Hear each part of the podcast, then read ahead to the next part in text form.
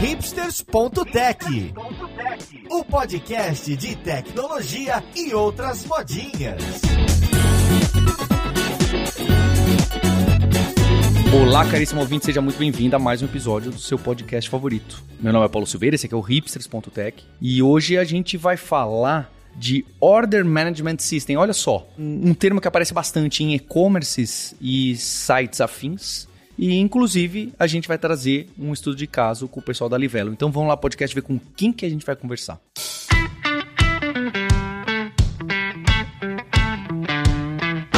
Para essa conversa, eu tô hoje com o Flávio Malaquias, que é coordenador de engenharia e sistemas na Livelo. Tudo bom com você, Flávio?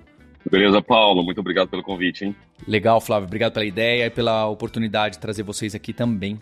Junto com ele, eu tô com a Yasmin Vishnievski, que ela é analista de engenharia na Livelo também. Tudo bom com você, Yasmin? Opa, tudo certo. Obrigado aí pela oportunidade. E tô também com o Valdenir Santana, que é especialista em engenharia de sistemas na Livelo. Tudo bom, Valdenir? Olá, Paulo. Olá, pessoal. Bom dia, tudo bem? Para a gente iniciar nosso papo, eu queria hum, entender um pouco melhor, né? Então, acho que muita gente conhece a Livelo, um, esse sistema de fidelidade, de pontos, de trocas. E quando o Flávio me trouxe algumas opções para a gente conversar com o time e trazer um case, eu achei interessante, porque ele me trouxe esse termo que para mim era desconhecido, e que depois conversando com alguns outros amigos, algumas empresas que inclusive já passaram aqui no Hipsters, a gente vê que isso de Order Management System é algo que se torna. que aparece bastante nos e-commerces, dos grandes aos pequenos, dos que são marketplace ou não. E eu queria então entender quando que aparece isso, se isso é um termo que define muito ponta a ponta a arquitetura de um sistema, se é só uma ideia, um conceito amplo, para depois a gente ir descendo no nível e até entrar na implementação e entender como que vocês implementaram. Bom, então o que acontece? O, Order Management System vai muito de empresa para empresa, tá?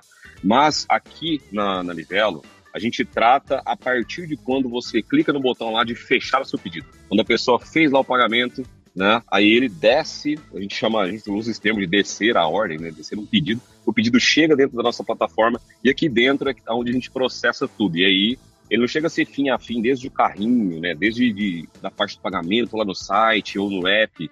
A gente pega a parte do processamento, todo o background, e dali a gente vai fazendo todas as orquestrações necessárias para que a gente gerencie até a chegada do item ou do pedido ou de qualquer outra experiência que a pessoa comprou aqui na Livelo. Mas sim, é um termo muito usado em todos os e-commerces, tá? Order Management System é o gerenciamento de ordens de qualquer sistema que trabalha com e-commerce, tá? É amplamente usado esse termo cuidando de todo o ciclo da ordem propriamente dito, né? Quando uma pessoa é interessada em um pedido, ela efetua esse pedido e a partir desse momento uma série de steps, né, uma série de passos são executados até a gente concluir esse pedido, esse desejo de um produto do que a gente chama do cliente ou do participante que está solicitando, né? Então todo esse processamento, né, esse cuidado que acontece com cada um desses passos, né? A gente pode citar alguns exemplos aqui de, de bate-pronto, que seria, né? A avaliação né, do crédito, do cartão de crédito da pessoa, avaliação de fraude, né, avaliação de estoque, né, todo esse ciclo, né, todos esses steps que compõem esse ciclo todo do processamento de entrega da ordem é chamado né, para a gente de OMS, Order Management System. Pessoal, mas eu queria entender melhor a vantagem. Tudo bem, eu entendo o que, um OMS quer ajudar e que parece que é, é, fundamental esse termo em qualquer mecanismo que tem vendas, compras, vendedores, compradores e aprovação de crédito e tracking de inventário e SKUs, né? Aqueles termos mais é, bem comuns aí para os inventários, para os estoques e, e, e tal. Porque sem isso nenhum ninguém roda. Mas ainda não é óbvio para mim se, se OMS é um padrão ou é algo que cada e-commerce faz completamente diferente de um jeito? Ou que cada um implementa uma API parecida? É, o que que eu já ter trabalhado com OMS vai me ajudar a eu trabalhar com outro OMS? É algo que... Entende? É mais um, um padrão ou é só uma ideia, só um conceito, só um guia? É aí que eu queria chegar.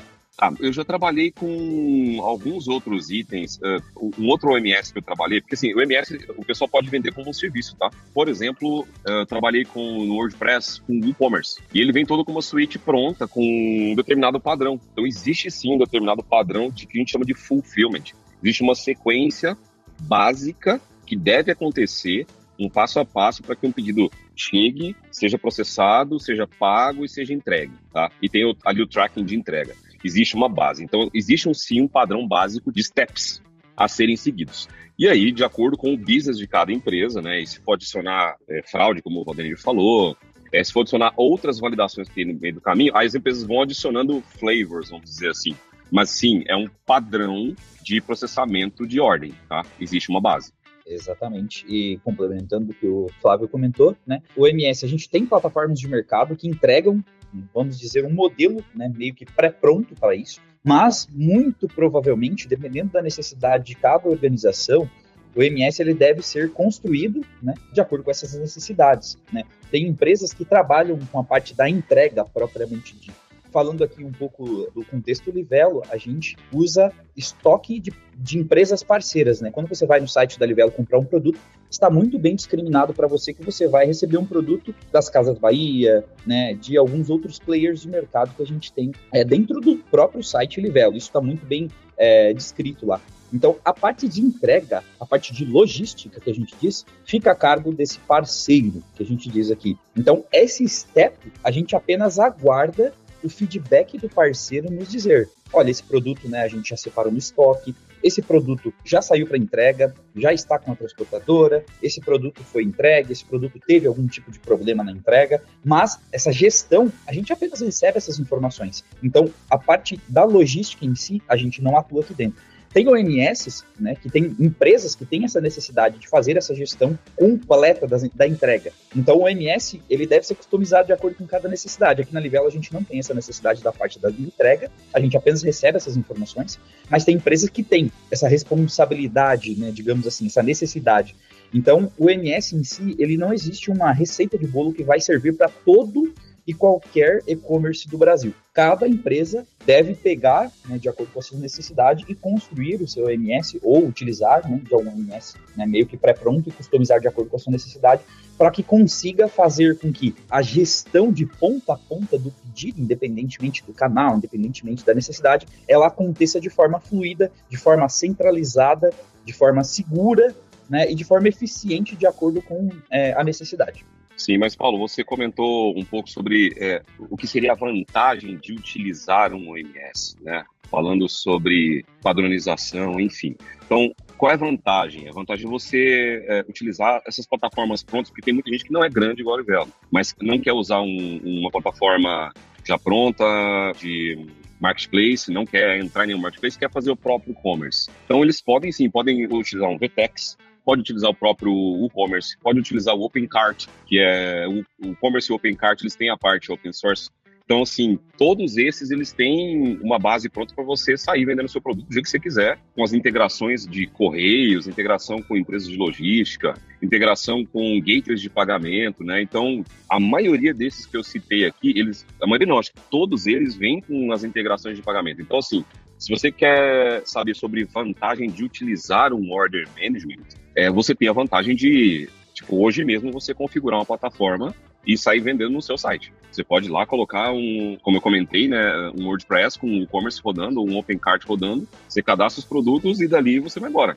Até módulos de, de nota fiscal tem, né, então é muito simples. Então, sim, existe uma vantagem de você utilizar tudo que está pronto se você for um comércio pequeno e quiser começar agora. Se você começa a ganhar escala, você começa a fazer outras integrações e aí sim começa a fazer a customização a vantagem da gente utilizar né, um sistema centralizado ali é realmente tecnicamente poder trabalhar com qualquer coisa que a gente queira trabalhar. Então vamos supor que num sistema ali a gente tenha vários microserviços ali, um para gateway de pagamento, outro para fraude, outro para verificação é, do determinado perfil do usuário. Toda essa arquitetura você pode usar qualquer tipo de, de linguagem em um microserviço, em outro, pode utilizar uma outra arquitetura, pode passar ali por, enfim, qualquer linguagem, qualquer forma síncrona, síncrona, qualquer tipo de, de arquitetura ali. Então ela te dá muita, muita tranquilidade mesmo para você trabalhar do jeito que você achar melhor, que tua equipe já está acostumada, que tua equipe tem um maior conhecimento,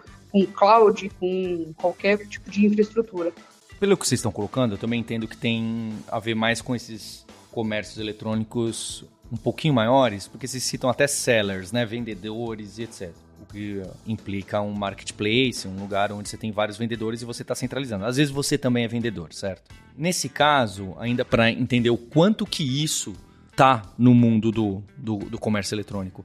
Nesse caso, se eu tenho uma empresa lá que, que fabrica ali um tipo de brinquedo e ela já está integrada com a Livelo usando o OMS e a API lá para você poder fazer o pedido, traquear o pedido, saber se ela já mandou ou não o brinquedo para o cliente que comprou.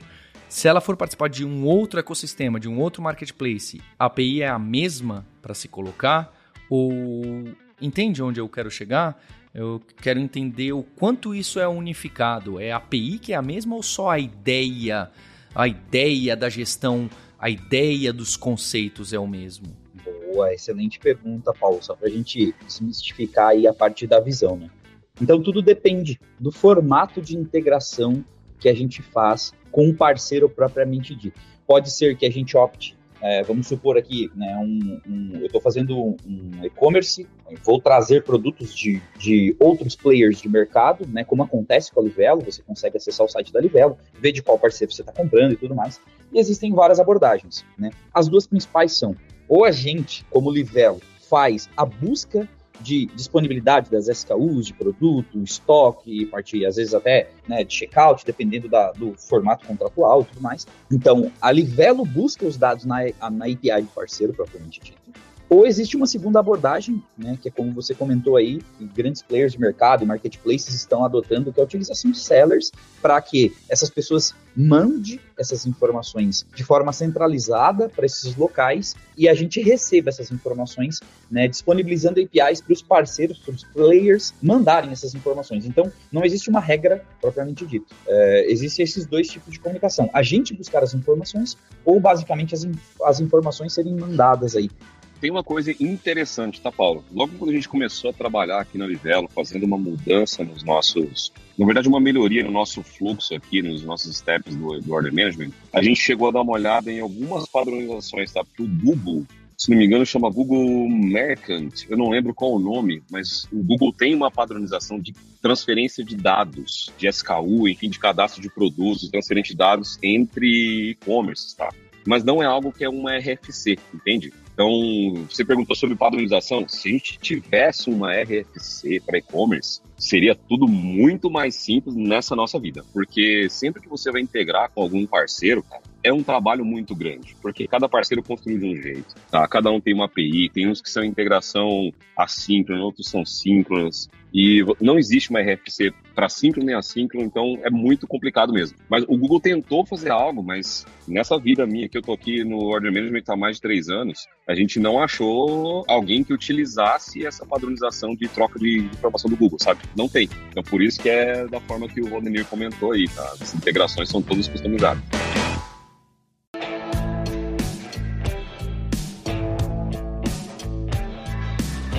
Que outros exemplos que vocês podem trazer de caso de uso interessante que acabou sendo muito vantajoso usar, usar essa abordagem? Porque tentando, se eu for criar um, um, um e-commerce, aqui hoje em dia criar e-commerce é uma frase curiosa, né? Ninguém mais cria, né? Todo mundo vai usar algum esqueleto, ou algum fork, ou algo open source, ou algo pago como base de tão complexo que se tornou qualquer mecanismo de e-commerce que vai ter um, algum tipo de demanda mais sofisticada. Mas imagine um e-commerce, e eu, e eu percebi né, nas minhas curtas e poucas pesquisas, que a maioria dos grandes já oferece, chamam-se eles mesmos de OMS, as APIs de OMS, etc.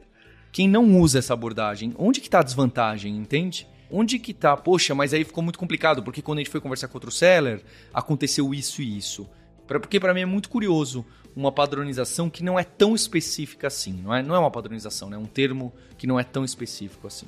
Basicamente, os principais benefícios da utilização de OMS, a gente pode citar, por exemplo, a centralização de todo o processamento do pedido propriamente dito. Então a gente, o que, que a gente vai encontrar aqui dentro do OMS? A gente vai encontrar um local centralizado que faz a gestão de ponta a ponta do pedido. Eu acho que esse é o, o principal objetivo, né? Dessa forma, tendo essa, essa automação eficiente do processamento como um todo e essa visão de ponta a ponta, a gente consegue saber em real time, né, o mais rápido possível, quantos pedidos estão sendo processados, quantos pedidos estão com algum tipo de trava no processamento, uma demora de uma resposta de um serviço externo para uma avaliação de uma fraude, ou para uma avaliação de uma captura de cartão de crédito, ou para algum outro serviço externo que a gente acaba utilizando, ou para algum serviço interno, propriamente dito, de uma forma toda centralizada. Então, essa visão centralizada é um dos principais benefícios. Claro, a gente precisa né, cada vez mais ter preocupações que garantem essa visão centralizada, essa gestão de ponta a ponta. Eu acho que isso casa muito bem com a necessidade né, de resiliência das aplicações que estão envolvidas dentro do OMS como um todo. Não adianta a gente ter um, um, um OMS, ah, a gente tem um sistema OMS aqui, mas a gente não ter a preocupação com resiliência de aplicação dentro do contexto desse OMS, né? Garantir que a resposta, né, é que a requisição ela ocorra, garantir que a, a resposta ela ocorra, garantir que todo o processamento vai ocorrer caso exista algum tipo de falha, algum serviço que a gente está chamando uh, externo, a gente tenha né, é, estratégias de fallback, muito importante a gente ter boas estratégias de fallback, muito importante a gente ter estratégias de, de circuit breaker para garantir que a gente consiga pensar que vamos processar todos os pedidos, né, e a gente vai conseguir recuperar isso de uma forma automatizada à medida que a gente vai construindo o MS que vai processar muitas ordens. Porque quando o MS ele, ele processa 100 ordens por dia, é muito simples a gente ter uma visão mais granular. Agora, à medida que isso vai crescendo, vai escalando e a gente consegue, começa a processar 10 mil, 50 mil, 100 mil, 200 mil ordens por dia, é muito difícil a gente ter uma visão granular de cada um dos pedidos. Então, a resiliência das aplicações envolvidas dentro do, do MS vai trazer para a gente essa garantia da visão centralizada, e para isso, a gente também conta com ferramentas que nos auxiliam nessa visibilidade. É isso aí. Primeiro, acho que, indo no foco do que o Paulo estava comentando, qual seria a desvantagem de não se usar um Order Management? Acho que, primeiro, Paulo, acho que a questão é é que uma vez que você vai vender um produto, não tem como você fugir de um order management. Ou você vai ter que usar alguma ferramenta já pronta, ou você vai ter que construir a sua. Ou vai estar tá tudo espalhado e aí você tem o e-commerce de um lado, o inventário de outro, o sistema de envio do outro, o fraude de outro, ou, ou até pode estar tá do outro, mas eles estão não integrados Exatamente. de tal forma que vira aquele caos do tipo, por que, que esse produto não chegou para o cliente? E você não consegue nem olhar direito, você tem que ficar investigando, investigando, investigando.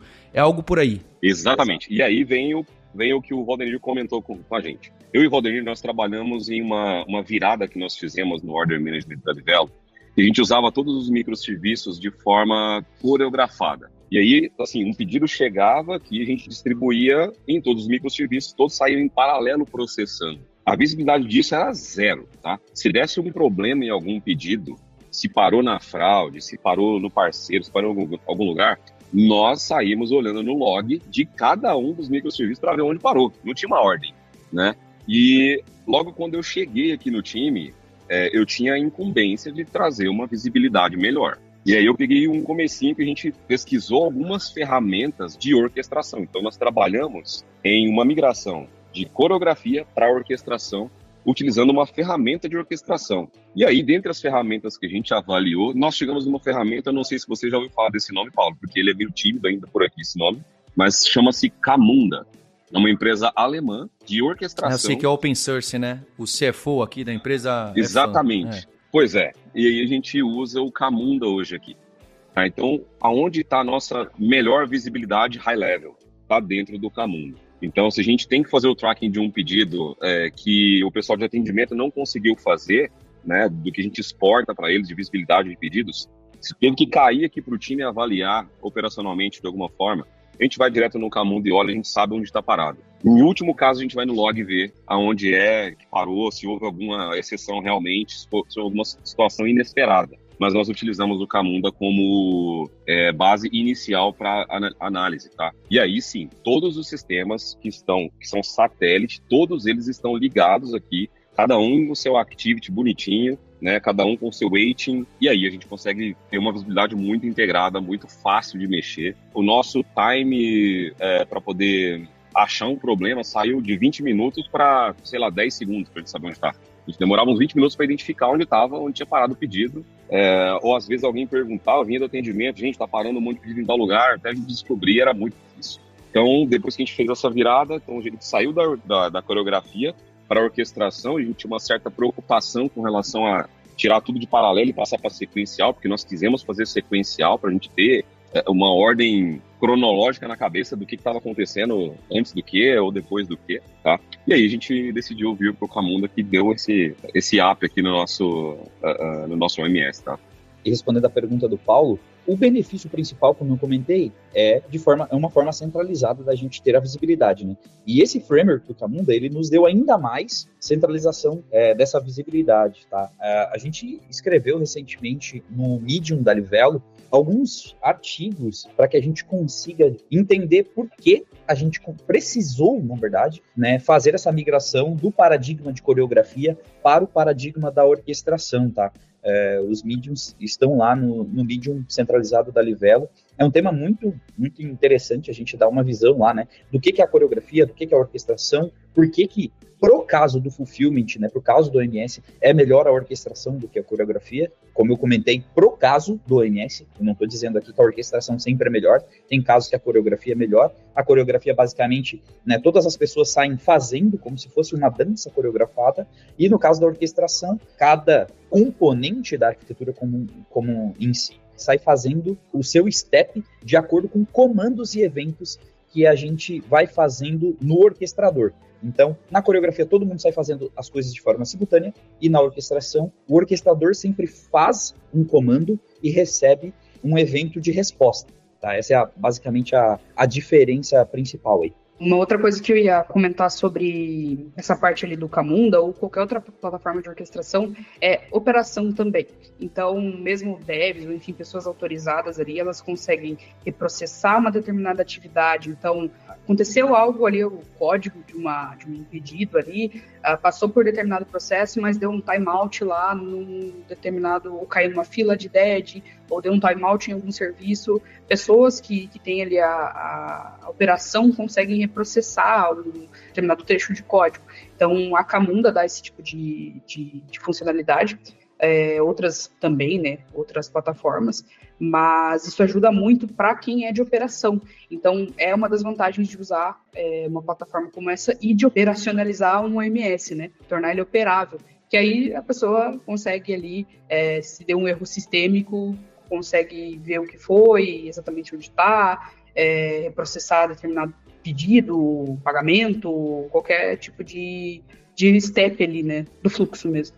E as pessoas que prestam serviço, né, operacionalizando, como a, Yasmin comentou, elas também conseguem ter benefícios baseado na visibilidade que elas ganham de todo o processo de forma centralizada e de tudo que pode ocorrer. Porque tem coisas que, né, é, tem particularidades, tem fluxos que operam dentro de um OMS um pouco diferente, né? Ah, tem produtos que façam por algum step um pouco mais específico. Tem produtos que não. E essas divergências, quando a gente não tem um OMS, ela fica extremamente difícil de ser rastreável pelas pessoas que, que vão fazer essa operação, que vão estar tá lá atendendo um cliente que está perguntando pelo seu produto que comprou há, há 45 dias e ainda não recebeu um código de rastreamento. Então, a realidade da pessoa que está operacionalizando, quando a gente tem o MS, a gente consegue ter essa visibilidade através de, de, frameworks e ferramentas, ou mesmo que a gente construa. O ideal é que a gente construa ferramentas que dê essa visibilidade e que essa operação seja de uma forma mais simples, tranquila e de fácil visibilidade de, do que ocorreu com cada,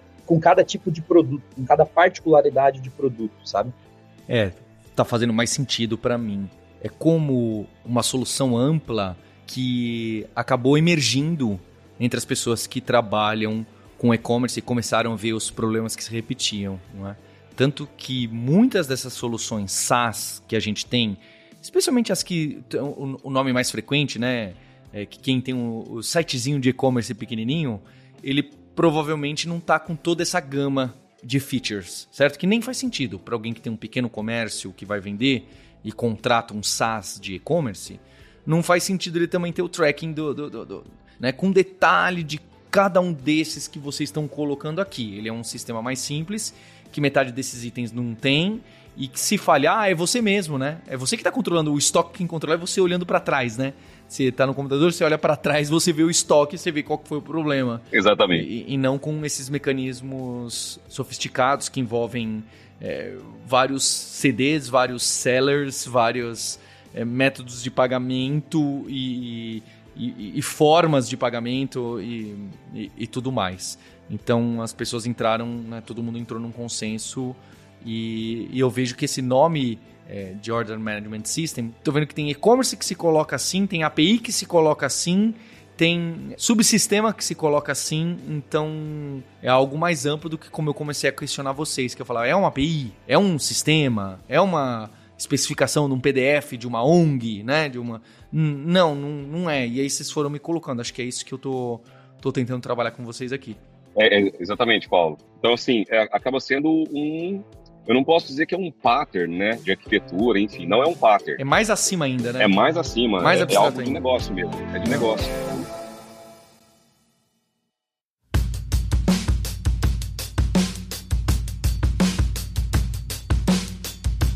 Na implementação de vocês, quando vocês começaram a atacar o problema dessa forma, eu imagino que, como muitas empresas que já existiam há algum tempo, vocês também não começaram com esse design do dia zero. Para fazer a alteração e, e, e, começar a encarar, eu vou deixar também os links que vocês citaram do Medium, de coreografia, orquestração e etc.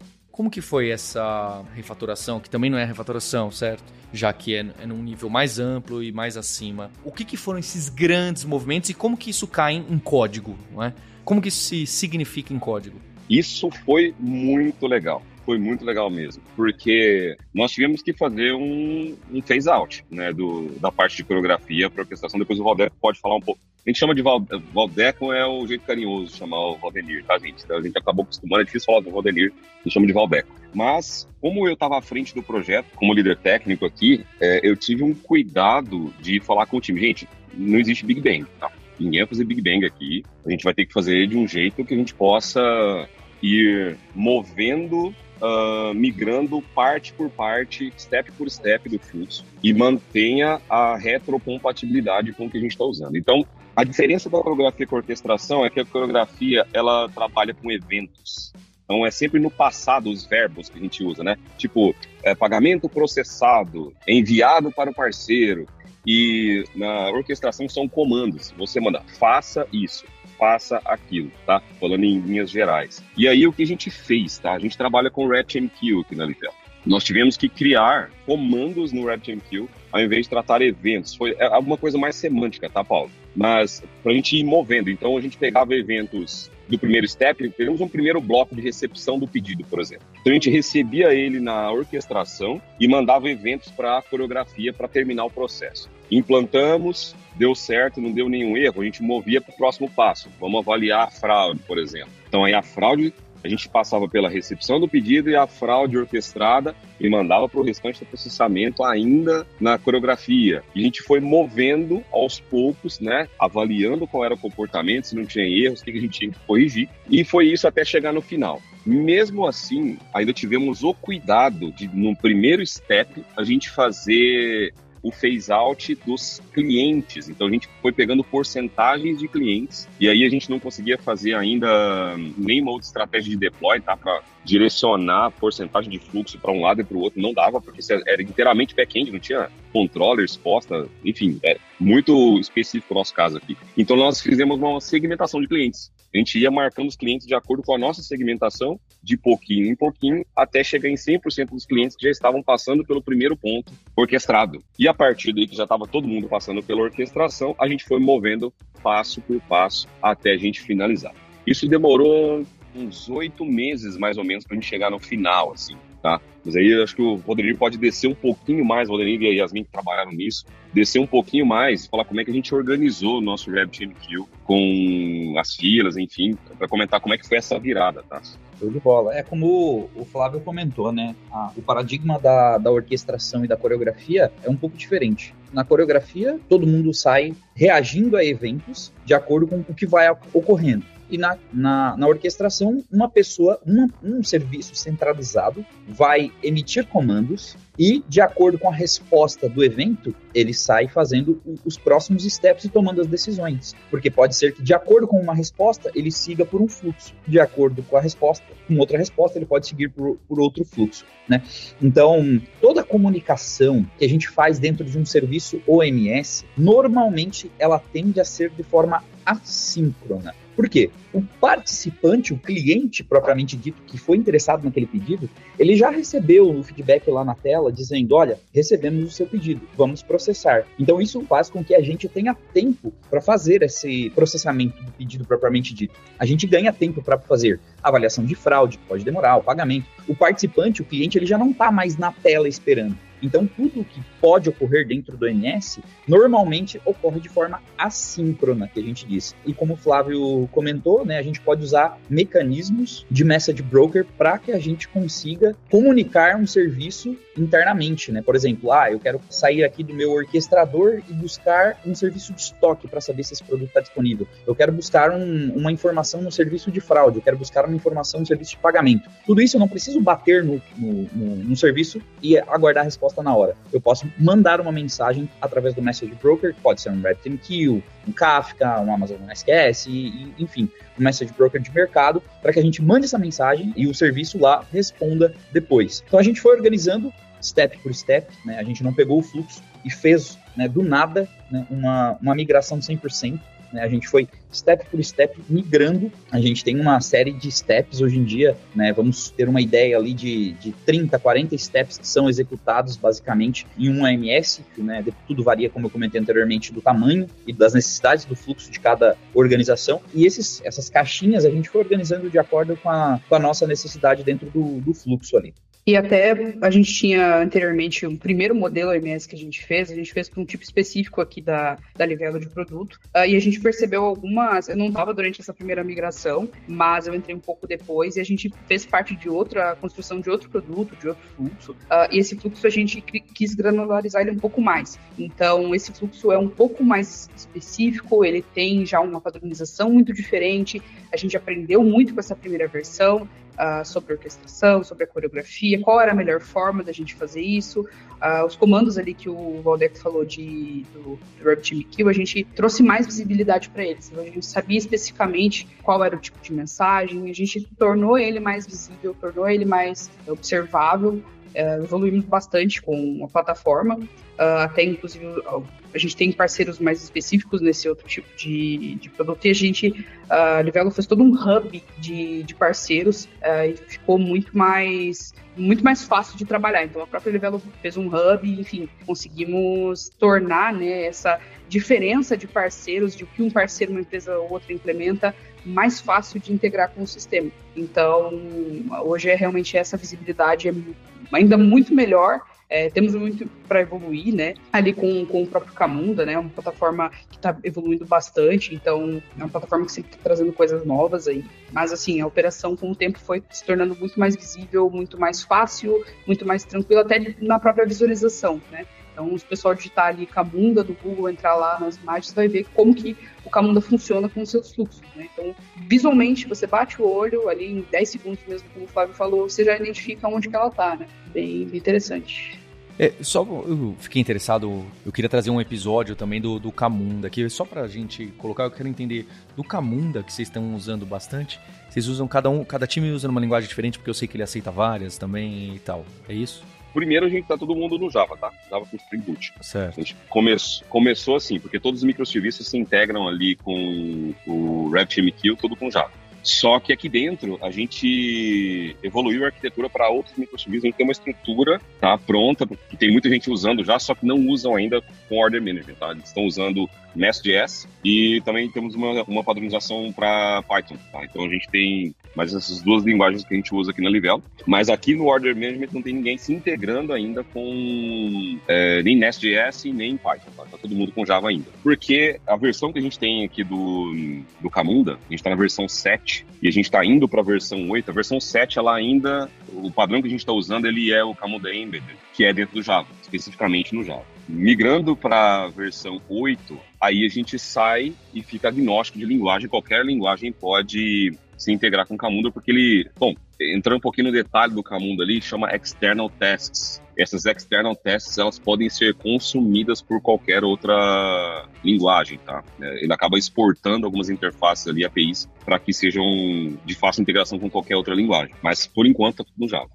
Basicamente, eu acho que a gente consegue concluir com tudo isso é que tudo varia de acordo com a necessidade da organização em questão. Não adianta a gente criar um mirabolante OMS para caso a gente precise, né, é, coordenar uma, uma, uma, loja virtual com alguns poucos pedidos durante o dia. É o famoso que a gente costuma dizer no, no dia a dia do desenvolvimento, é o famoso matar uma mosca com uma bazuca. Então a gente tem que tomar bastante cuidado quando a gente pensa num OMS, num Order Management System, é, se a gente não está construindo algo extremamente grande, complexo de ser manutenível, e daí a gente vai estar jogando nosso tempo, nosso investimento fora. Então, a gente precisa sempre pensar no momento da construção do OMS se a gente realmente precisa dele, dado né, a escalabilidade que a gente vai pensar né, a longo prazo. Então, é, eu acho que esse é o principal objetivo aqui que a gente sempre tem que pensar muito bem antes da construção de, de um OMS propriamente dito. Né? Como que eu vou garantir que tudo que eu estou construindo vai ser usado e vai ser é, de bom uso para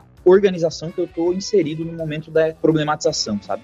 E principalmente segue a premissa da agilidade. Se for começar algum e-commerce, mesmo que seja numa empresa grande, comece pequeno, escolha as lutas que você vai lutar no início, priorize lançar o negócio. Priorize lançar o negócio, colocar na rua, experimentar. Vamos seguir o ágil. Exato, exato. Comece com MVP, avalie e depois vá evoluindo, né? Sei que no, num contexto de OMS a gente já pensa, nossa, tem que fazer muitas coisas, mas comece pequeno. Comece com algumas regras de negócio centralizadas e depois é, a gente consegue deixar isso um pouco mais expandível aí a longo prazo. Bem, eu queria agradecer o time da Livelo. A gente vai sempre mergulhando em outras áreas que a gente não tem esse contato dia a dia. Eu imagino que quem está ouvindo aqui a gente é de e-commerce, fala, pô, é isso aí, é assim, ah, mas aqui eu prefiro.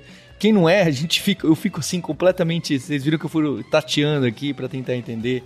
É, é, tipo um onboarding, né? Dá pra mandar esse episódio pra vocês fazerem onboarding pra quem. Não, peraí, o OMS. Com não. certeza. É, é, muito interessante. Então queria agradecer a Yasmin, o Flávio o Valdenir é, pela parceria. Vou deixar também um convite pra gente fazer o do Camunda aqui, o episódio, que vai ser bem interessante também. E meu agradecimento a você, ouvinte, pelo download, pela audiência. A gente tem um compromisso na próxima terça-feira. Hipsters, abraços. Tchau. E o universo de conteúdo da Lura está sempre se expandindo, é o Alura Verso. Para você fazer parte, não deixe de se inscrever lá em alura.com.br/barra imersão. É uma newsletter que eu pessoalmente escrevo com todo o aprendizado que o time está me trazendo, que vocês estão trazendo e a gente está enxergando no mercado de trabalho, na ciência, na tecnologia, como que as coisas funcionam. Então é muito do que nerds, hipsters e devs gostam e tem um interesse genuíno para saber como que está funcionando e o código que está por trás das máquinas. Vai lá se inscrever e aproveita para ajudar na expansão desse Alura Verso. Indica esse episódio do podcast para um colega, para uma amiga que vai fazer a diferença para essa pessoa. Este podcast foi produzido pela Alura. Mergulhe em tecnologia. E Faculdade FIAP Let's Rock the Future. Edição Rede Gigahertz de Podcasts.